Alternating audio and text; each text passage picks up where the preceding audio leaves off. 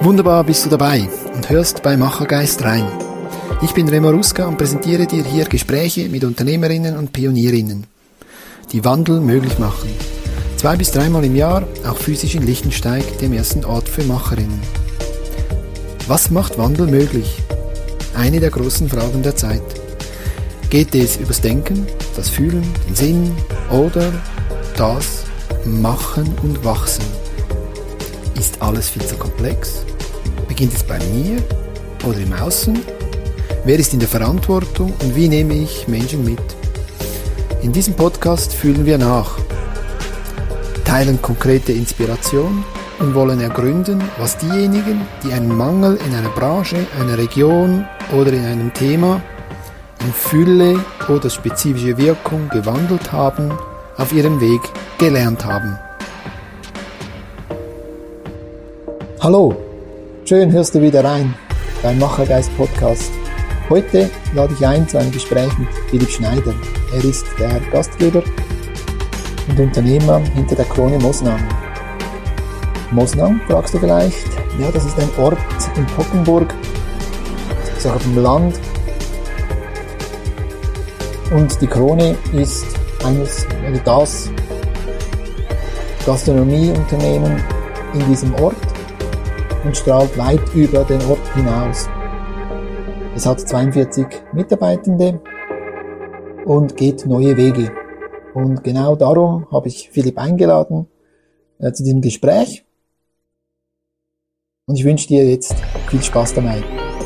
Audio ab. sitze heute mit Philipp Schneider von der Krone Mosnang am Tisch in der Lodge im wunderbaren Mosnang in Tockenburg. Ähm, möchte gleich einsteigen mit der ersten Frage. Ähm, ja, wer bist du? Und was hat dich ähm, in diese Rolle äh, gebracht, die du heute ausführst, ausfüllst? Ja, danke. Wer bin ich? Ein leidenschaftlicher Koch, Gastgeber, Wirt, Unternehmer und schließlich Familienmensch. Ich heiße Philipp Schneider und führe die Krone in Moslang bereits in der fünften Generation. Was hat mich dazu be bewegt oder motiviert, eine Firma zu gründen, zu übernehmen? Das war für mich eigentlich keine Frage, sondern eher eine Antwort. Nach rund zehnjähriger Tätigkeit im Bildungswesen und der Gastronomie erhielt ich die Chance, in unserem Familienbetrieb einzusteigen und das schöne, wunderbare Fundament meiner Vorfahren weiterzuführen und zu entwickeln. Also dann hat die, die Nachfolge ist eigentlich aus der Generation, also du hast es übernommen sozusagen. Genau. Aber du warst vorher, hast du deinen Weg gemacht. Genau. Und, und was war da so die wichtigen Stationen? Eigentlich äh, nach meiner Lehrzeit als, äh, als Koch kam ich ziemlich schnell ins Bildungswesen und äh, hatte permanent junge Leute um mich herum und, und wollte mein Wissen bereits weitergeben, mein noch, noch, junges Wissen. Und doch äh, spürte ich damals schon, obwohl es äh, ein absoluter Traumberuf war, eben das Wissen weiterzugeben, mhm. spürte ich damals schon, äh, meine Bestimmung ist an einem anderen Ort und mein Zuhause äh, ist auch wirklich mein Arbeitsplatz in der Zukunft. Und dass ich das schon gespürt habe, äh, wusste ich schon früh. Äh, der, der richtige Zeitpunkt dazu fehlte mir noch bis äh, im Jahr 2017, als es dann soweit war. Okay, und dann hast du von deinem Vater übernommen oder war das ein schrittweiser Prozess? Das war ein Prozess, äh, grundsätzlich äh, wollten wir das ziemlich schnell vorantreiben, also auch von meinen Eltern war klar, in 2017, jetzt kommt die junge Generation, wir übergeben jetzt und dann äh, läuft das. Und für uns war das aber äh, schon so, dass, dass wir schlussendlich zwei Jahre daran arbeiteten, intensiv miteinander. Äh, einerseits, damit sie sich aus dem Geschäft langsam herausnehmen können. Mhm und, und ich auch langsam in diese Rolle einsteigen kann. Das schätze ich natürlich sehr. Ich muss dazu sagen, wir sind heute noch am selben Punkt, also wir sind einige Schritte weitergekommen, aber äh, durch die Tatsache, dass meine Eltern auch noch im Betrieb tätig sind, bin ich heute noch immer wieder froh um sie und um Ratschläge und um Tipps und einfach schätze auch die Hilfe, die sie tagtäglich leisten. Ähm, wenn du, du hast gesagt, das heißt Familienmensch, oder? Wenn man mal ein bisschen, bisschen auf deine Person zukommt, das heißt Familienmensch, also das heißt deine Partnerin, deine Kinder sind ja auch Teil wahrscheinlich dieses Familienökosystems, wenn man so will, oder? Genau. Äh, ihr sind alle irgendwie mit diesem Betrieb verbunden. Genau.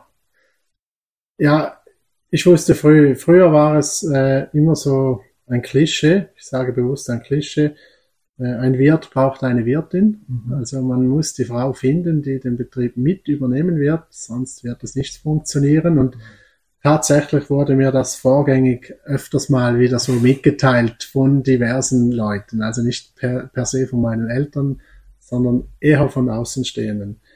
Äh, aber im Nachhinein kann ich jetzt sagen, es ist alles richtig so, wie es ist, denn äh, meine Frau ist mittlerweile wirklich auch im Betrieb tätig, aber eben nicht nach diesem Klischee, dass sie ist im Service und ich in der Küche, mhm. äh, sondern wir ergänzen uns wirklich in der Betriebsführung. Also sie ist mhm. auch im administrativen Bereich tätig, äh, auch mit der Deko tätig und sie identifiziert sich mit dem Betrieb so, wie ich es auch mache. Und, mhm. und daher eben, wir sind wirklich als Familie unterwegs. Also dann würdest du sagen, so Neudeutsch spricht man immer wieder von dieser Augenhöhe würdest du ja. sagen, das, das lebt ihr auch als, ja. als Paar. Und das ist nicht eben das, was du sagst, das Klischee, da muss, der Mann muss die Frau finden dazu, oder? Sondern ja. ihr habt euch gefunden und, und, und jetzt, ja, ihr, ihr führt das in der Führung zusammen. Ja, genau, genau. Und eben für mich war es nie eine Voraussetzung, sondern äh, im Gegenteil, für, für mich war klar, sie soll meine zukünftige Frau, so, sofern ich äh, eine so tolle Frau überhaupt finde, mhm. äh, die soll wirklich tun und machen können, was auch sie möchte. Mhm. Und dass es jetzt aber so gekommen ist, dass sie auch eben im Betrieb tätig ist, ist natürlich wunderschön. Ähm, da gibt es natürlich viele Anschlussfragen, die mich als Vater auch interessieren, aber wir gehen jetzt vielleicht nochmal zurück. Du hast gesagt, das ist eine Bildung gewesen. Ähm, hat dich das geprägt, oder? Dass du früh auch mit Bedürfnissen der sage jetzt mal, jüngeren Generationen in Kontakt gekommen bist? War das entscheidend jetzt für das, was du heute machst? Oder?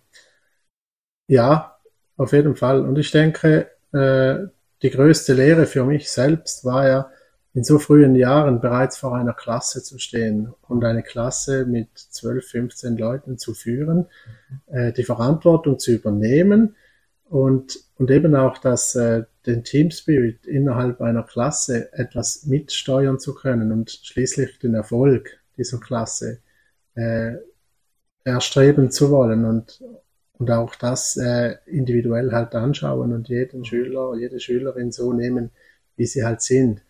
Und ich wurde da wirklich ins kalte Wasser geworfen, mhm. aber merkte recht schnell, äh, dass es mir irgendwo auch eben Freude macht und es liegt mir auch. Es war, es war immer ein wunderschöner, schöner Beruf. Also ich würde es heute noch machen. Es kam jetzt aber anders eben. Und was meinst du mit anders? Also, eben das, äh, dass das ich jetzt den Betrieb, den Betrieb genau. Okay. Hätte ich den Betrieb nicht äh, so gehabt oder das Fundament so mhm. bereitgelegt, äh, äh, dann weiß ich nicht. Äh, ich könnte mir gut vorstellen, ich wäre dort geblieben. Okay. Aber dann wär's, dann war das, das war Berufsschule, oder? Also das war in Verknüpfung mit dem Beruf. Ja, es waren hauptsächlich äh, überbetriebliche Kurse, also man arbeitete sowohl in Theorie wie im praktischen Bereich. Mhm. Und ich denke, das war auch das Spannende daran. Mhm. Also schulische Leistung und praktische Leistung eines Schülers, einer Schülerin äh, mitsteuern zu können, das, das war natürlich wirklich äh, eine schöne Herausforderung. Ja. Wir haben uns ja dann kennengelernt eben über das Thema Fachkräfte auch. Ähm, darum frage ich auch nach, oder? Weil es hat eben, ich glaube, das ist ja etwas Spezielles, oder? Es gibt ja nicht, würde ich mal behaupten, nicht so viele, die einen Gastronomiebetrieb führen. Jetzt auch noch in, in deinem Fall noch mit Hotel dazu. Ähm, und hat einen Bildungshintergrund, oder? Ähm, weil eben du machst vieles heute anders, oder? In, seit der Übernahme auch. Ähm, du hast Vielleicht können wir da noch ein bisschen einsteigen. Also wir sitzen ja hier in einem komplett erneuerten, in einer erneuerten Krone in Mosnang. Ähm, ja, was ist da geschehen? Ähm, in den letzten, du hast gesagt 17, hast du das übernommen, heute ist 23, also mhm. etwa sechs Jahre. Ja. ja. was sind einfach für die Zuhörer, ja, was sind in den sechs Jahren passiert, das entscheidend dazu beigetragen hat, dass du das, was du in der Bildung mit den Jungen kennengelernt hast, dass du es heute ausspielen kannst. Weil da gibt es ja ein paar Geschichten, die noch wichtig sind, dass man die weiß. Ich glaube einfach auch äh, die Klischees. Ich komme wieder zu den Klischees. Auch hier gibt es so verschiedene, wer nichts wird, wird, wird. Äh, oder solche Sprüche. Meine Motivation und mein Antrieb war es wirklich aus diesem Familienunternehmen dies so weiterzuführen und erfolgreich weiterzuführen und eben auch zu beweisen, dass auch Gastronomie eine andere Seite hat und äh, eine wunderbare, schöne Seite, eine soziale, eine kulturelle Seite äh, mit sehr vielen Facetten, mit täglich anderen Leuten im Haus und äh, also es, es sind verschiedene Punkte, die mich wirklich auch motivierten, äh, eben diesen Schritt zu gehen und ich sag mal vielleicht auch in eine unsichere Zeit, eben in eine Selbstständigkeit, wo man selbst die Verantwortung äh, tragen muss oder eben auch tragen darf. Und aber eben diese Herausforderung, das ist das, was mich äh, motivierte und ich wollte wirklich, dass die Krone Mosang weiterlebt und es war eine Herzensangelegenheit wie heute noch und daran arbeite ich natürlich jetzt täglich wusste aber damals schon, äh, dass äh, berechtigte Kriterien äh, vielleicht schon da waren. Eben, äh, man hört immer ein hoher Personalaufwand, äh, mit den Margen ist es zu, zu kämpfen, die Öffnungszeiten müssen gut angeschaut werden, etc. Ich wusste damals schon, ich übernehme einen Betrieb, der mir am Herzen liegt, der mir in die Wiege gelegt wurde, sag's mal so. Mhm. Aber ich wusste da schon, äh, etwas muss geändert werden. Sprich, es muss einfach immer äh, daran gearbeitet werden. Und wir müssen einfach stets am Ball bleiben und modern bleiben, attraktiv bleiben und das attraktiv bleiben sowohl für Gäste wie auch für Mitarbeiter, damit wir wirklich auch erfolgreich unterwegs sein können. Und daher sage ich jetzt mal so, ziemlich ein offenes und neuzeitliches Denken, das ich mitgebracht habe, äh, mit dem Entscheid, den Betrieb zu übernehmen. Was mich in der Geschichte und in den Gesprächen, die wir bisher geführt haben, ähm, so rausgestochen ist. Also war eben auch die Veränderungen in den Produktionszeiten, dann vier Tage Woche war ja dann eine Folge davon, oder? Aber eben das vielleicht. Also was halt, was wurde da auch mit der Übernahme möglich, oder? Ich glaube auch, dein Vater war ja, hat ja anders gearbeitet, oder? Da gab es einen großen Wechsel auch, oder? In der Mentalität, im Mindset, oder? das was gesagt, offen sein, oder? Mhm. Aber ich glaube, ein Schlüsselerlebnis war wahrscheinlich schon auch, oder? Der Umbau und die Möglichkeit, auch die Küche umzubauen, neue Produktionsprozesse einzuführen. Ja, vielleicht kannst du das noch ein bisschen ausführen, ähm, weil das führt ja nachher zu den anderen Geschichten. Das war sicherlich der größte und äh, entscheidendste Schritt für uns alle uns alle eben auch für, für meine Vorfahren, sprich mein Vater, die, die Generation Unterschied äh, war natürlich immer spürbar, auch am Herd war das nicht anders. Und ich selbst war sehr, sehr schnell von unserem neuen Konzept äh, überzeugt und wusste, wir müssen in diese Richtung. Es ging noch darum, meinen Vater sowie das gesamte Küchenteam ins Boot zu holen. Mhm. Äh, aber es gelang uns, wirklich gemeinsam die ganze Produktionsmethoden äh, anzupassen und somit auch äh, eine Verlagerung der, der Spitze, sage ich jetzt mhm. mal, zu schaffen. Mhm. Ich kannte wie viele andere Leute sicherlich auch denn, äh, die Gastronomie immer so, dass es während dem Mittagsservice oder während dem Abendservice sehr hektisch äh, und mhm. stressig mhm. ist und am Nachmittag gibt es so eine Ruhezeit, die sogenannte Zimmerstunde. Mhm. Und äh, als ich auch selbst so arbeitete und immer diese Zimmerstunde hatte, wusste ich eigentlich, so attraktiv ist es nicht oder ich kann mhm. es mir nicht vorstellen, dass jemand wirklich Freude daran findet, vor allem nicht auf lange Zeit. Ich mhm. denke da auch wieder an junge Familienvater oder junge Familienmutter. Äh, da muss, da muss eine andere Lösung her.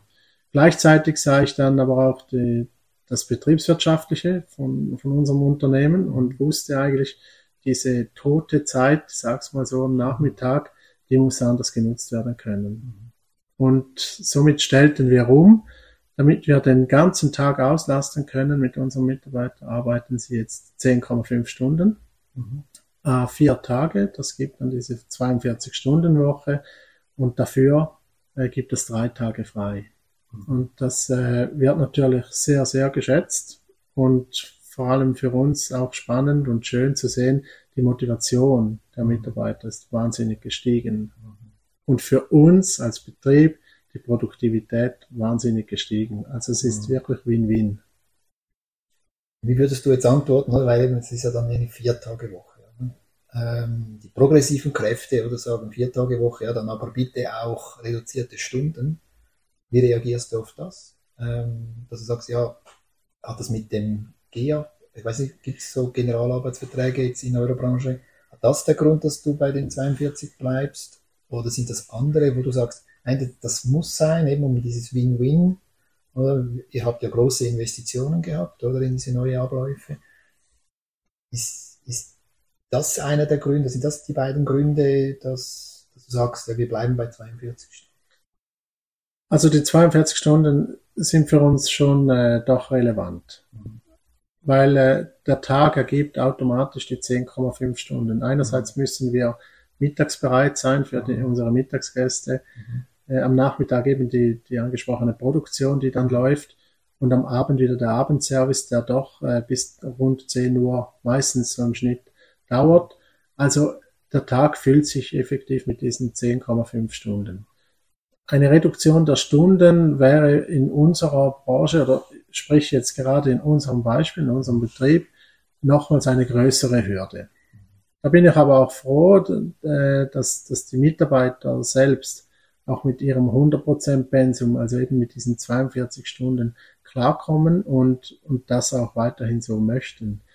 Wir haben eine Person, die reduzierte auf 80 Prozent und auch das ist für uns absolut ein möglicher Weg. Mhm. Er arbeitet jetzt manchmal drei, manchmal vier Tage, also sehr mhm. flexibel. Und ich glaube, diese Flexibilität kann uns wieder helfen, mhm. äh, wie aber auch dem Arbeitnehmer wieder Perspektive geben, dass eben nicht alles immer so sein muss, wie es mhm. ist, mhm. sondern man kann auch miteinander sprechen und findet Lösungen.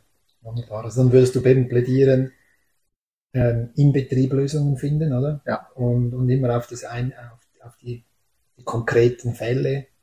Und würdest du sagen, so eine allgemeine Vier-Tage-Woche, das ist wahrscheinlich eben für viele Unternehmen nicht praktikabel. Man, man muss mit seinem Betrieb selber die Lösung finden. Ja. Aktuell äh, kämpft unsere Branche sowie unsere Verbände kämpfen damit äh, gegen den Personalmangel. Sie, mhm. sie betiteln das so. Äh, ich bin da in einer Arbeitsgruppe und darin setze ich mich stark ein, dass man pauschalisiert. Also man, wir dürfen, wir müssen von der Branche sprechen und als Branche stark sein, mhm. aber wir dürfen der Branche nicht zu viele Vorgaben geben, mhm. weil eben das Individuelle, das muss, das muss irgendwo den Spielraum, das muss man als Unternehmer haben. Und ich mhm. bin überzeugt davon, es gibt dann die besseren Lösungen, mhm. wenn die Unternehmer eben mit den Arbeitnehmern auch äh, sprechen und das gemeinsam am Tisch äh, die Lösung für ihren Betrieb suchen mhm. anstatt dass man eine vorgeschlagene Lösung eines Branchenverbandes äh, einfach so hinnehmen muss. Mhm. Und darum plädiere ich stark darauf, dass, dass die einzelnen Unternehmer auch untereinander Erfahrungen sammeln, austauschen und eben das Netzwerk, das, das ist für mich von zentraler Bedeutung. Wie würdest du die Reaktion, oder jetzt, du hast, ähm, du hast eben gesagt, macht jetzt sehr gute Erfahrungen führt ja, glaube teilweise sogar dazu, dass Leute zu dir kommen, also andere Küchenchefs kommen zu dir und, und schauen ja über die Schulter, wie diese Produktionsabläufe angepasst werden können, wie das auch vielleicht auch kulturell, oder? Miteinander sprechen, oder? Und nicht der Küchenchef befiehlt drum, oder? Sondern auch da eine Kultur, eine andere Kultur. Ähm,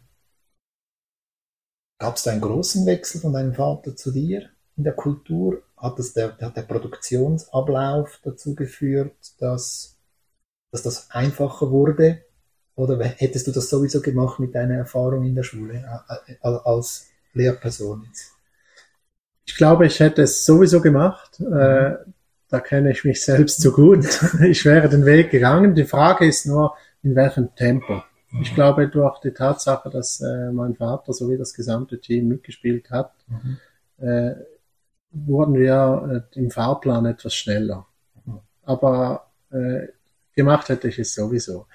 Weil ich sehe einfach die Vorteile oder sah damals schon die Vorteile, auch mit den neuen Techniken, die wir haben, mit den neuen Gerätschaften, mhm. die Möglichkeiten, die wir in der Gastronomie mittlerweile haben, mhm. äh, das reicht eben nicht mehr, dass man einfach sagt, man braucht einen Herd, sondern es braucht vielleicht auch andere Geräte dazu, die einen optimalen Einsatz äh, ermöglichen. Und das ist vielleicht auch der Grund, eben wir haben eine topmoderne Küche, darum äh, sicherlich auch spannend für, für andere, mhm. die mit den Gedanken spielen, allenfalls äh, auch zu investieren. Und ich denke einfach eben, das Potenzial in der Gastronomie ist sicherlich da.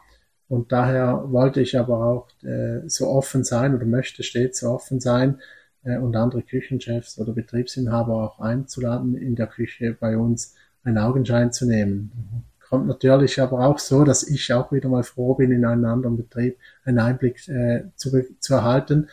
Ich denke einfach, das ist wichtig, eben das Netzwerk, der Austausch. Und ich denke, erst dann können wir von einer Branche sprechen, wenn wir diesen Zusammenhalt, äh, diesen Kit auch untereinander austauschen können und, mhm. und spürbar ist. Ja. Was beobachtest du in der Branche? Dass eben investiert wird, dass dieser Wandel möglich wird oder eben zu weniger Stunden oder zu besserer Flexibilität oder was denn auch immer der, der, der, das Bedürfnis ist der jungen Leute oder dass sie in die Gastronomie arbeiten kommen. Oder? Das hast du mir auch mal gesagt, oder? Es ist es ist nicht so einfach, die Bedürfnisse der Jungen, der, der heutigen Jugend als Branche zu erfüllen, um sie in die Gastronomie zu bringen. Oder? Vielleicht ja, da noch, ja, das ist spannend, dass du eben mit den Jungen schon in frühen Jahren Kontakt hattest oder in einer Ausbilderrolle ähm, und das jetzt natürlich nutzen kannst als Unternehmer, diese, diese, dieses Wissen, oder? Was, was brauchen die Jungen? Ähm, Ihr habt ja in dem Sinne kein Problem mit Fachkräften als Betrieb selber, aber die Branche hat welche. Also wo siehst da du den, den größten Unterschied in der Wahrnehmung des Problems? Also immer eine Wahrnehmungsfrage. Ja. Ich denke wirklich, also wir können uns absolut glücklich schätzen in der jetzigen Situation, eben mit diesem Mangel, äh, den spüren wir aktuell nicht. Äh, Gott sei Dank. Und ich kann mir aber vorstellen, äh, dass es nicht einfacher wird, auch in Zukunft und äh, deshalb auch, wie ich anfangs erwähnte, stets am Ball bleiben und, und stets nach Möglichkeiten suchen. Mhm. Aber eben diese Attraktivität als Betrieb, nicht immer nur für den Gast zu suchen, sondern auch für die Mitarbeiter zu suchen. Mhm. Ich bin überzeugt, wenn man auch Attraktivität für Mitarbeiter sucht, hat es auch Auswirkungen, die der Gast spürt. Halt eben indirekt, oder? Aber es ist nicht grundsätzlich ein Marketing für Gäste, es ist Marketing für Mitarbeiter, äh, aber eben die Auswirkung gilt ganz sicher für, für beide. Und ich glaube einfach auch da, für, für mich ist es äh, wichtiger geworden, mit den Leuten zu sprechen. Also das ist das größte Bedürfnis der jungen Leute. So hört man es öfters und so spüren wir es aber auch. Wenn ich an den Führungsstil meines Vaters denke, da sind wir uns nicht so weit entfernt. Auch mhm. er holte schon früh äh, die Meinungen ab. Jetzt sind wir einfach noch einen Schritt weitergegangen und, und haben gesagt, sie sollen, wir müssen nicht die Meinung abholen, sondern sie müssten vorgängig schon äh, mitsteuern und aktiv äh, entscheiden und, und auch äh, Verantwortung übernehmen und, und auch eben im Sinne des, des Familienunternehmens arbeiten. Und ich glaube eben, so kann auch die Attraktivität gesteigert werden, nebst der Arbeitszeit, nebst der äh, Top-Infrastruktur. es braucht wirklich diese viele verschiedenen Schlüssel dazu. Ja. Was macht ihr konkret ähm, im Alltag, oder? Also Morgenbriefing oder, oder Mittagsbriefing, also ist das, das diese klassische Briefing, habt ihr da weiterentwickelt oder habt ihr auch, auch mal Sachen, wo ihr eine Retrette macht und die Leute rausnimmt aus dem Alltag? Was macht ihr da konkret, um diese Besprechbarkeit, das Wort, ähm, zu erhöhen, dass, dass, dass überhaupt Zeit ist für Gespräche, weil ich kann mir vorstellen, in der Küche hast du nicht viel Zeit, während der Produktion miteinander jetzt zu sprechen. Oder? Da braucht sie wahrscheinlich Inseln, andere Inseln, oder? Ich glaube wirklich, ja, die täglichen Briefings, äh, mhm. die wir machen, die sind schon mal entscheidend, damit man gemeinsam eben unterwegs ist, gemeinsam in den Tag startet. Äh, dann aber auch äh, einen eigenen Mitarbeiterraum, den wir geschaffen haben, also ein Rückziehung, Rückzugsort, der, der auch so entsprechend genutzt wird. Mhm. Und ich finde manchmal auch so die kleinsten Gesten, äh, ein kleines Mitarbeitergeschenk oder mal ein Brief zum Geburtstag, äh, das, das sind auch sicherlich mittlerweile Selbstverständlichkeiten mhm. als äh, Unternehmer. Aus Unternehmersicht denke ich, äh, muss solche Gedanken müssen einfach stattfinden.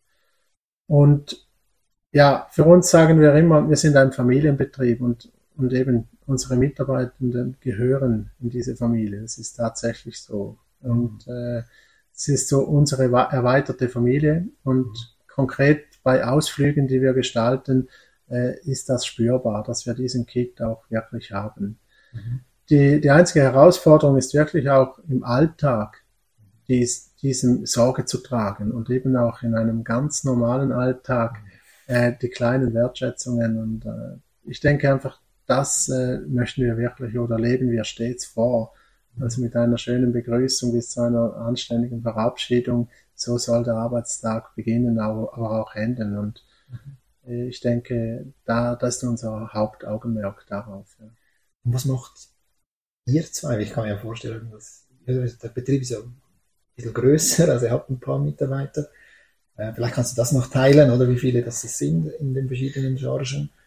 Ähm, aber nachher, dass, dass ihr, dass du und deine Partner, deine Frau, dass ihr nicht ausbrennt am Ende des Tages, oder? Ähm, ähm, bei all dem, was du jetzt erwähnt hast, oder? Schauen, dass der Betrieb, wenn das die Verantwortung eben, dass sie mitmachen, ist das ein Schlüssel, dass sie eben selbstbestimmt mitmachen, dass ihr auch sagen könnt, ähm, dass ihr auch Zeit habt für eure Reflexion und eben nicht ausbrennt oder? Als, genau. als Paar. Genau, also ich glaube, das äh, ist sicherlich auch äh, ein äh, Schlüsselerlebnis von uns. Wir gehen jetzt auf die sieben Tage Woche. Wir hatten bis jetzt den Montag jeweils als Ruhetag. Wir hatten den Betrieb wirklich komplett geschlossen. Äh, jetzt ab Mai äh, findet das so ab sieben Tage statt. Das heißt, der Montag auch geöffnet. Für uns ganz klar genau diese Gedanken. Wir dürfen selbst nicht ausbrennen. Mhm. Gleichzeitig dieser Gedanke verbunden, wir müssen die Mitarbeiter motivieren können. Und es spielt eigentlich wunderbar zusammen in unseren Augen. Denn wenn wir unsere Mitarbeiter so motivieren können, damit sie auch die stellvertretende Funktion auch wahrnehmen können und eben auch äh, die, die Werte und die Normen unseres Betriebs wirklich auch leben, dann können wir auch mit gutem Gewissen auch mal fehlen oder nicht vor Ort sein und der Betrieb läuft aber. Und das, das möchten wir so nutzen und, und tagtäglich arbeiten wir daran. Ich denke eben, das ist vielleicht so die, die Generation fragt bei uns, oder? Da haben meine Eltern äh, wesentlich mehr Mühe loszulassen und die Zügel in andere Hände zu geben, da es ja unser Pferd ist. Und, und ich glaube einfach, da, dazu braucht es viel Vertrauen und, und eben auch das, das Vertrauen in die Menschen, in, unser, in unsere Mitarbeitende. Äh, wenn wir das jetzt äh, gut nutzen können, dann passt es wirklich für beide. Da bin ich absolut überzeugt. Also wenn man es in einem Bild beschreiben würde, würde ich in einem Bild sagen, du hast die, die Kutsche erwähnt, oder? Ja. Äh, dann war dein Vater noch näher am Pferd und du sitzt eher ganz hinten und hast deine Crew vorne oder näher an, an den Zügeln und lässt sie auch steuern. Genau. Und, und bei deinem Vater ist, er war wahrscheinlich noch ein bisschen weiter vorne in dieser Kutsche. Genau. Ähm, ist das, das etwa so beschrieben? So? Ein sehr schönes Bild beschrieben, okay. ja. Genau so ist es in etwa. Okay. Und wie geht ihr mit, ich nehme an, das ist ja nicht spannungsfrei, also zwischen dir und deinem Vater. Ähm, aber du hast gesagt, eben, es sei sehr positiv verlaufen, oder? Ja. Aber es gibt sicher Momente, wenn es hektisch ist, wo da diese Welten immer noch ein bisschen aufeinander prallen wahrscheinlich. Ja. Eben wo er sagt, ey, jetzt bin ich lieber ein bisschen weiter Freunde in der Kutsche. Vielleicht hast du da eine Anekdote oder wie ihr damit umgeht. Ja, also diese Punkte, die hatten wir oft. Mhm. Äh, sind aber immer Kleinigkeiten oder es waren immer Kleinigkeiten. Was wir aber wirklich daraus lernten für uns beide ist einfach entscheidend ist die Kommunikation untereinander. Also wenn es äh, vor lauter Stress, ich sag's mal so, äh, eine Arbeitswoche gab, wo wir nie richtig Zeit fanden, um miteinander ein Gespräch zu führen, mhm. sei es geschäftlich oder privat oder einfach mhm. zwischenmenschlich. Wenn wir diese Zeit uns nicht nehmen konnten, dann mhm. eskaliert es irgendwann, mhm. weil dann staut es vieles an und es waren Kleinigkeiten, die dann eben mal zum Ausbruch kamen. Mhm. Und das war so unser einziger Konfliktpunkt. Äh, aber seit wir diese Kultur auch haben, eben auch uns die Zeit bewusst nehmen und, mhm. und auch mal in einem äh, separaten Raum sitzen und eine Tasse Kaffee zusammen genießen mhm. und einfach auch mal über verschiedene äh, Punkte äh, sprechen können, offen und transparent. Seit wir das wirklich so machen äh, und eben die Kommunikation aufrechthalten, haben wir auch diese Thematik aus dem Weg geschafft. Wie beobachtest, also was hast du in deiner Rolle als Lehrperson und jetzt in deiner Unternehmerrolle, wenn du so diese beiden Welten und Erfahrungs, großen Erfahrungspunkte in deinem Leben vergleichst und das selbstbestimmte Machen der, der, der jungen Leute oder der Mitarbeitenden, oder jetzt die Leute in der Schule oder auch jetzt in der Küche oder im Service. Ich beobachte, ich war ja schon mehrfach Gast und immer, immer wieder gerne bei euch. Ähm, sind ja, ja relativ viele jüngere Leute auch, also es hat von allen Generationen, aber es, hat, es fällt auf, es hat immer wieder auch junge Leute, oder? Das ist wahrscheinlich auch ein, nicht überraschend, oder? Aber wie würdest du sagen, was hast du gelernt in der Schule, was du heute wieder, also als Lehrperson, oder? Ähm, und dass du heute wieder in der, in der Küche, im Service als Unternehmer ähm, einsetzt, um eben die Leute, die, die Mitarbeitenden oder eben Schüler in ihr selbstbestimmtes ausleben, oder? Und dass sie den mhm. Mut haben, Verantwortung zu übernehmen. Dass eben auch mal vielleicht etwas schief läuft. Ähm, genau. Also eben die Klassengrößen, die waren so bei 12 bis 15 Personen und meist im ungefähr selben Alter. Mhm. Und hier im Betrieb haben wir doch 42 Mitarbeitende mhm. äh, in verschiedenen Altersklassen. Und für mich ist das eigentlich äh, ehrlich gesagt kein großer Unterschied. Denn die Herausforderung bleibt das gleiche. Also so wie ich äh, stets eine gut geformte Klasse äh, erzielte, so möchte ich auch einen gut geformten äh, Betrieb haben mit den mit sämtlichen Mitarbeitenden. Und das Spannendste, was ich finde, ist äh, die verschiedenen, die unterschiedlichen Altersklassen oder Generationen schon fast, mhm. die tun sich gegenseitig gut. Es gibt sicherlich auch äh, verschiedene Ansichten und auch Konfliktpotenzial, aber auch hier zählt für mich wieder die Kommunikation. Also glaube, es ist wirklich wichtig, äh, wenn auch irgendetwas angestaut wird, wie ich es vorher erwähnt habe, äh, zwischen meinem Vater und mir, so gibt es auch dieses Problem vielleicht auch unter den Mitarbeitenden selbst. Mhm. Und ich glaube wirklich auch eine zentrale Rolle spielt da, dass man wie eine Lehrperson das eben auch wahrnimmt mhm. und das beobachtet und dann aber auch mal handelt und, und vielleicht mal äh, miteinander das Gespräch direkt sucht und, und das aus dem Weg räumen kann, damit wir wieder vorwärts gehen können und zwar eben gemeinsam. Ja. Also dann würdest du sagen, also ich würde sagen, eben, es hat Parallelen, oder? Und die Kommunikation ist wahrscheinlich das, was, was dann verbindend ist. Ja. Wie geht ihr um eben mit, wenn jetzt mal jemand macht, Mitarbeiter machen, übernehmen Verantwortung und es geht etwas schief oder geht nicht genau so, wie nach Norm oder nach Wert, wie du das ähm, definierst, also du, deine Partnerin oder mit den Mitarbeitern, es geht im Stress mal etwas in eine andere Richtung. Ähm, nimmst du das auch wieder zurück in ein Gespräch ähm, oder wie geht ihr damit um? Wie gehst du damit? Ich glaube wirklich auch, äh, was ich auch lernte, ist manchmal auch machen lassen, mhm. damit sich auch ein Problem, Problem allenfalls von selbst löst und auch nicht immer äh, klar. Ich bin sehr perfektionistisch äh, veranlagt in einigen Punkten, aber auch da musste ich wirklich lernen, manchmal hilft es mir persönlich oder auch unserer Beziehung nichts, wenn ich mich nerve und meine Frau auch noch belaste damit, wegen, einem, wegen einer Kleinigkeit, die eigentlich, äh, ich sage es jetzt mal so, nicht wirklich relevant ist. Und das selbst zu reflektieren und zu entscheiden, okay, was ist wirklich wichtig, wo, wo müssen wir ansetzen, aber was können wir auch einfach mal so stehen lassen und einen Punkt setzen. Ich glaube, das ist noch äh, entscheidend, ja. Was ich raushöre ist, du nutzt stark auch das Schmiermittel Nummer eins für Beziehungen, Vertrauen. Ähm, ja, welche Rolle spielt das? Ähm, für eine gute Kommunikation ist es ja entscheidend, aber was, was, wenn, wenn du jetzt Vertrauen hörst, ja, was an, welche Rolle spielt dieses? Eine sehr große Rolle. Eben, wie ich es auch erwähnt habe, wir sind familiär unterwegs mhm. und darum auch sage ich so, es muss auch passen. Also wenn bei uns eine neue Person, eine neue Mitarbeitende eingestellt wird, äh, es muss passen. Mhm. Und zwar so, dass man eben auch vertrauen kann und das Vertrauen von Beginn an schenken kann. Äh, wenn ich da schon spüre, bereits bei einem ersten Vorstellungsgespräch, dass das vielleicht äh, ein Hindernis sein kann, dann muss ich ehrlich sein, dann gehe ich lieber dieses Arbeitsverhältnis nicht ein.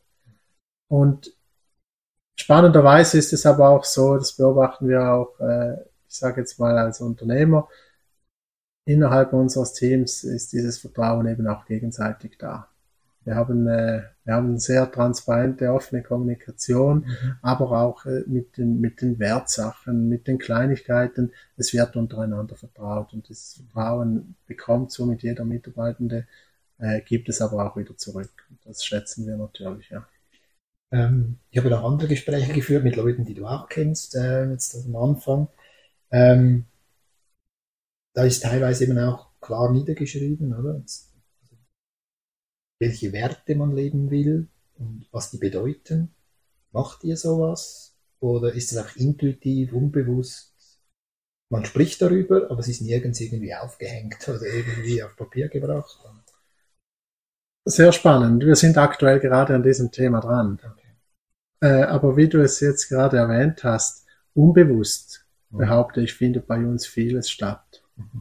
Das aber jetzt eben auch mal bewusst auf Papier gebracht werden muss.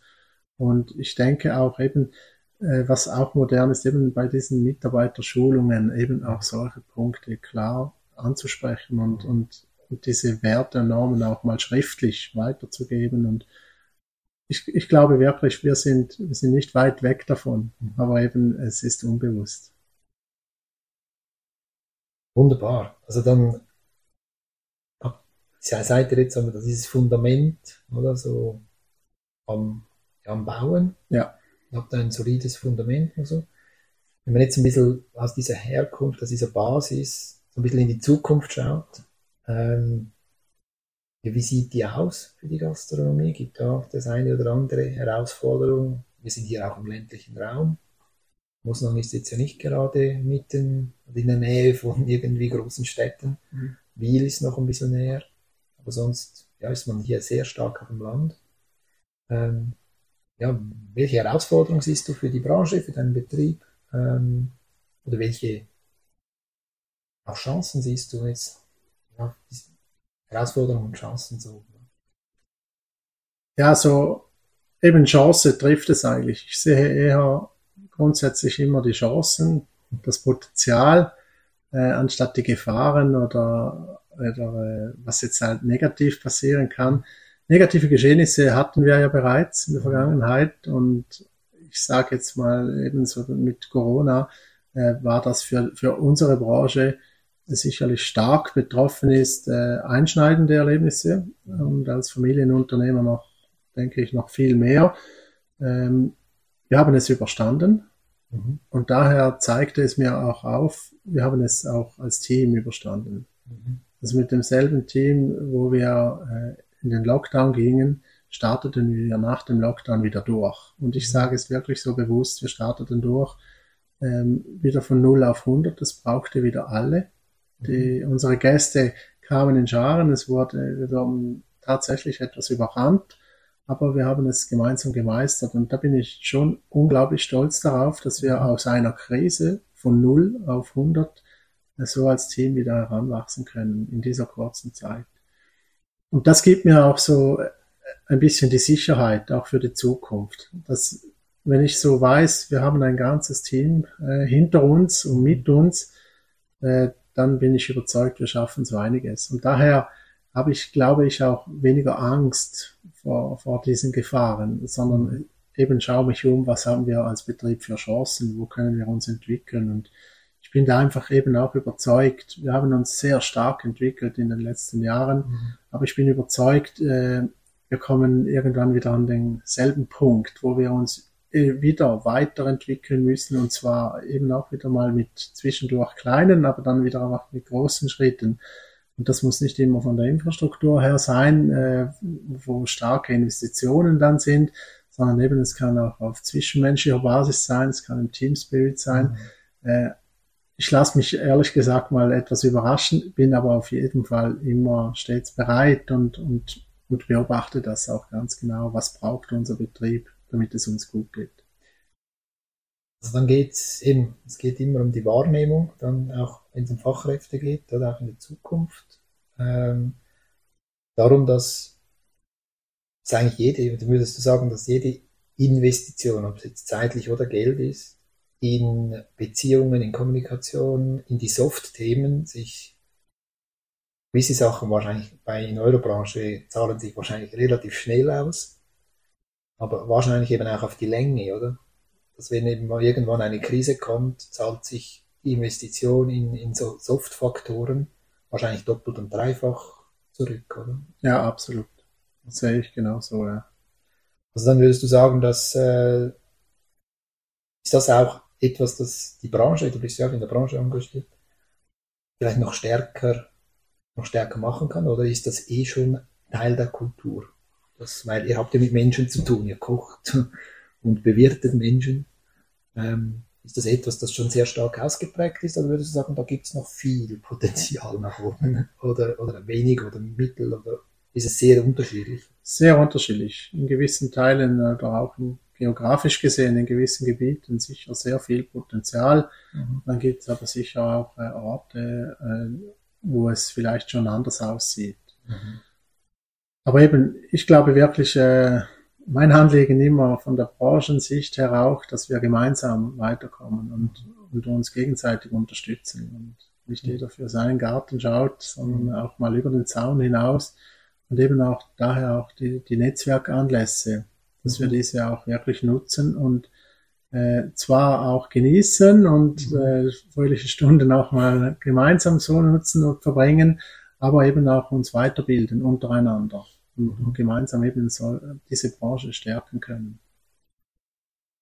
Was könnt ihr machen, dass, dass dieser, ihr habt ja ja auch die eine oder andere Herausforderung, wenn man jetzt von außen guckt, oder? Klimaveränderung, ähm,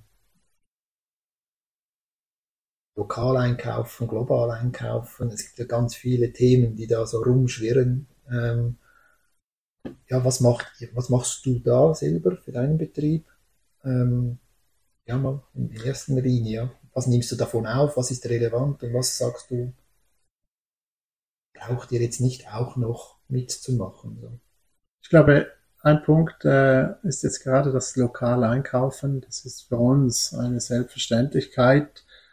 Eben auch wieder, weil unser Betrieb sich so bereits entwickelt hat. Das kam von den Vorgängergenerationen. Und wenn ich jetzt zum Beispiel mit unserem örtlichen Metzgereibetrieb äh, an einen Tisch äh, mich setze, dann äh, sitzt dort ein junger Mann und äh, ich gehe mit ihm zur Schule und der Vater von diesem äh, war jeweils mit meinem Vater unterwegs.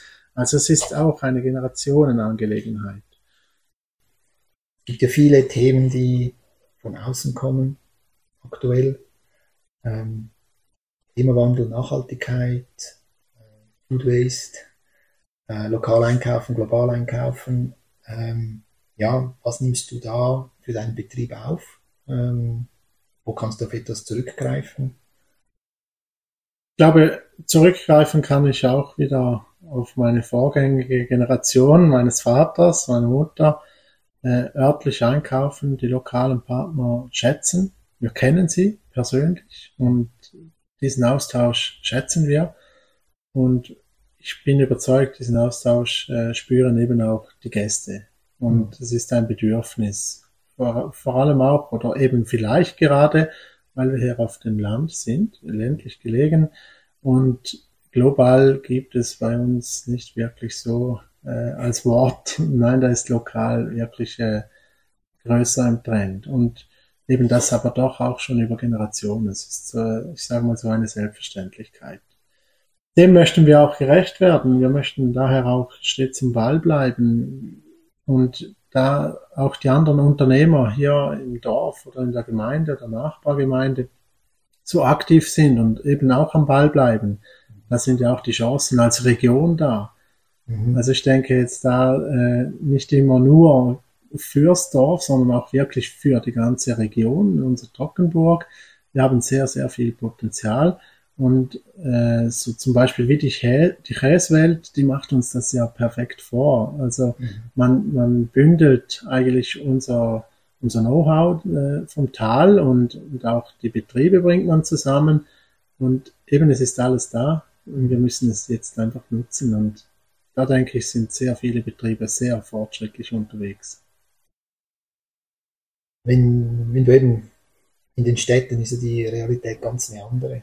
Würdest du dann plädieren dafür, dass, dass man eben aus dem, was lokal ist, dass man einfach stärker zusammen miteinander an Lösungen sucht für welches Problem auch immer, das auf einer höheren Ebene sich manifestiert und eben aus dem raus, was die Identität und was ort, örtlich äh, vorhanden ist, dass man aus dem die Herausforderungen oder die Chancen nutzt und weniger so ein bisschen schaut, ja, der Trend und der Megatrend da und dieses da und so, sondern wieder zurück zu dort, wo, ja, wo du geschäftest sozusagen.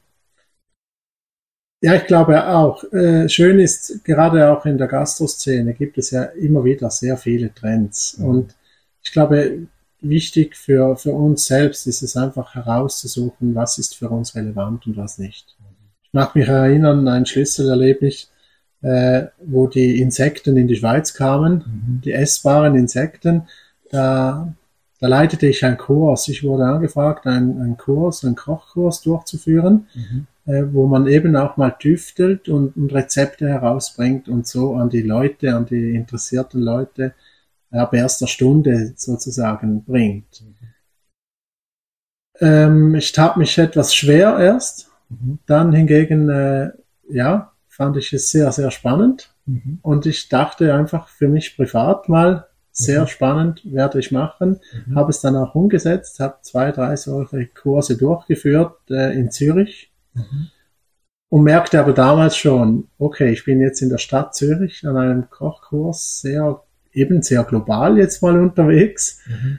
auch denkend, äh, wusste aber damals schon, in die Krone in Mosnang, in, in Tockenburg, da muss ich vorläufig diese Insekten nicht mitnehmen. Mhm. Und äh, das, ich glaube, das ist so der Unterschied. Auch zu mhm. spüren, was haben wir für ein Gästeklientel, was, was wird erwartet. Äh, und ich glaube wirklich eben, wenn man das spürt als Betrieb, dann äh, mhm. kann ein Insektenbetrieb, sage ich mal, in der Stadt Zürich äh, absolute Chancen haben, mhm. aber auch so ein regionaler Betrieb auf dem Land auch, äh, ich sag mal, in die Jahre gekommene Betriebe auf dem Land können eben auch noch diese Chancen haben und die haben sie und mhm. es geht darum, diese zu nutzen. Wie beobachtest du die Entwicklung, so diese Diskussion mehr, weniger Fleisch? Oder vom Land ist es ja Usanz, oder man hat gerne etwas Fleisch oder so von der Kultur her. Ähm, aber eben da kommt ja auch, prallen ja auch wieder die Welten aufeinander, oder? Ähm, was beobachtest du im eigenen Betrieb? Ähm, hat sich da was verändert? Steuerst du da was? Also indem du auf der Karte vielleicht mehr auch vegetarisch, vegan, vegane Sachen auftischst? Oder sagst du, nö, das muss ich jetzt nicht? Also, also das schaust du ganz direkt auf die Bedürfnisse deiner Klientel oder gehst du eben auch ein bisschen, versuchst du eine Balance zu finden zwischen Verantwortung etwas zu tun oder dieses, ja, diesen Trend doch dann auch ein bisschen aufzunehmen? Ja, wie gehst du damit um? Für mich stellt sich die Frage, gerade wenn du Verantwortung ansprichst, mhm. wer hat die Verantwortung, Verantwortung wirklich? Ist es der Gast oder ist es der Unternehmer, der Wirt? Denn ich sage mal, Ähm, wir haben auch vegane, vegetarische und vegane Gerichte auf der Karte. Äh, tendenziell ist aber, sind die Fleischgerichte bei uns noch in den Top-Gerichten. Mhm. Vielleicht aber auch aus diesem Grund, ich schaue es immer so an, vielleicht ist ja der Konsum, nimmt zu Hause ab. Also mhm. man ist äh, bereit, zu Hause auch vegetarisch zu essen, sich fleischlos zu ernähren. Und wenn ich dann mal in einem Restaurant bin, dann gönne ich mir so ein Stück Fleisch. Und mhm. ich glaube wirklich, wir haben solche Kulturen hier bei uns auf dem Land. Mhm. Äh, für mich aber auch ein Argument äh, für Fleisch jeweils, dass wir ja sehr nah bei der Landwirtschaft sind. Also mhm. so der Öko-Kreislauf schließt sich irgendwo halt wirklich mhm. auch auf dem Teller, mhm. äh, wo man sagt, man schätzt das Gemüse aus dem Dorf so genau wie auch äh, ein Stück Fleisch, das hier ist. Und die Milchprodukte natürlich dazu. Mhm. Also so die, die volle Verwertung. Und ich glaube, wir haben da einfach auch die Verantwortung, da liegt mir viel mehr daran, das Nose to Tail, eben die, mhm. die, die volle Verwendung, äh, auch nicht immer die Edelstücke zu nehmen, sondern auch mal eine schöne Haxe zubereiten, mhm. was auch immer. Ich finde, das ist, das ist unsere Verantwortung. Was der Gast am Schluss äh, aber bestellen möchte bei uns im Restaurant, das überlasse ich gerne dem Gast. Ich möchte ihm einfach auf alle Fälle äh, Verschiedenes anbieten, eben auch fleischlos. Klar. Also in dem Sinne würdest du plädieren, jeder übernimmt seine Verantwortung und und ähm, also wenn wir ein bisschen den Kreislauf schließen in unserem Gespräch, oder am Anfang ging es ja auch um Verantwortung bei der Mitarbeiterführung, dann ist es das, das, ja, geht jetzt hier weiter, oder? In dem Sinne, dass, dass, dass du das, was du machen kannst in deinem Betrieb, in der Gestaltung der, der Karte, das machst du. Ähm, es geht um, und dort eben auch vor allem der Fokus auf Kreisläufe, auf, auf das, was du dann auftischst, dass das in dem Sinne geschlossen ist und eben nicht von irgendwoher kommt oder aus einer sehr fragwürdigen Fleisch, Fleischproduktion, oder, sondern eben lokal. Genau. Ähm, und so die Verantwortung leben, aber dem aber auch dann eben nicht dem Konsumenten vorschreiben, was er konsumieren muss. Ja, genau. Ich schätze es wirklich, wenn, wenn das äh, wenn das diese Verantwortung der Gast selbst übernimmt. Weil dann mhm. kann ich ihn wahrscheinlich auch glücklicher machen, anstelle, wenn ich ihm sagen möchte, was er jetzt bei mir bestellen muss. Mhm. Und das ist äh, eben als Wirt ist man ein Dienstleister und diese Dienstleistung, dass eben der Gast auch wählen kann, was er mhm. gerne möchte und, und lustvoll jetzt genießen möchte, das möchte ich ihm nicht vorenthalten. Also wenn wir jetzt das Gespräch abrunden, ähm, erstmal vielen Dank. Ähm, Danke auch. Ähm, dann würde man sagen, jedem seine Verantwortung. Genau. Und, aber er soll sie auch wirklich wahrnehmen. Ja. Und, und da ist dann eben auch die Führung wahrscheinlich entscheidend, oder? Ähm, dass man den Leuten auch die, sie in die Verantwortung hineinführt, sozusagen. Ja. Ja, wunderbar. Dann vielen Dank. Schön. Danke auch vielmals. Und ja, für ein andermal. Sehr gerne, danke.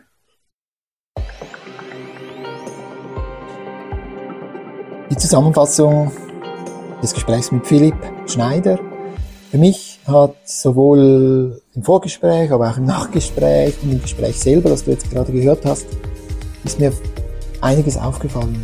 Wie wichtig ihm das Vertrauen ist, das Fokussieren auf Chancen, diese auch wirklich zu nutzen, zu machen, und dabei immer wieder zu kommunizieren, dem Mensch, dem Mensch und den Mitarbeitenden zu vertrauen, das Vertrauen vorab zu schenken. Das ist sehr, sehr, sehr, sehr auffällig und freut mich sehr. Wir haben dann auch im Laufe des Gespräches oder vorher und nachher auch noch reflektiert. Dabei kam sehr stark raus auch noch, wie wichtig ihm auch jetzt eben das Runterschreiben ist, der Werte, das Weitergeben. Er hat auch offengelegt, dass parallel zu unserem Gespräch auch ein erstes Einstellungsgespräch, Recruiting, stattfindet ohne ihn. Also er ist da jetzt auch von der Größe des Betriebes daran, den weiter, das Fundament weiter zu gestalten. Und deshalb ist es auch für mich wieder schön zu sehen, wie stark eben auch Odo Marquardt, den Satz Her Zukunft braucht Herkunft geprägt hat, dass das eben stimmig ist. Stimmig in dem Sinne, dass es braucht ein Fundament, ein Fundament, das sich weiterentwickeln kann, das sich weiter gestalten kann. Es braucht aber genauso die wilden und, und engagierten Pionierinnen, die Bedürfnisse weiterentwickeln, Werte weiterentwickeln, um dann eben auch, dass ein Philipp Schneider dann eben auch auf junge Leute trifft in einer Schule, einer Berufsschule, um dann mit ihnen neue Themen in ein Unternehmen wie die Krone Mosnang, das in der fünften Generation nun weiterlebt und weitergedeiht und sich weiterentwickelt, dass er die dann wieder reintragen kann. Also am Ende ein wunderbares Beispiel aus meiner Sicht für Kreisläufe, Kreisläufe, die sich auf der Ebene der Führung, auf Ebene der Trends, auf Ebene des Einkaufs, der Produktion, der Verantwortung ganz generell niederschlagen. Ich hoffe, es hat dir auch Spaß gemacht, dass du etwas, auch etwas mitnehmen kannst und vielleicht gehörst du ja in Zukunft auch zu einem Gast der Krone Mosnang oder auch einem anderen Betrieb im Tockenborg. Vielen herzlichen Dank fürs Zuhören und bis zum nächsten Mal. Danke dir.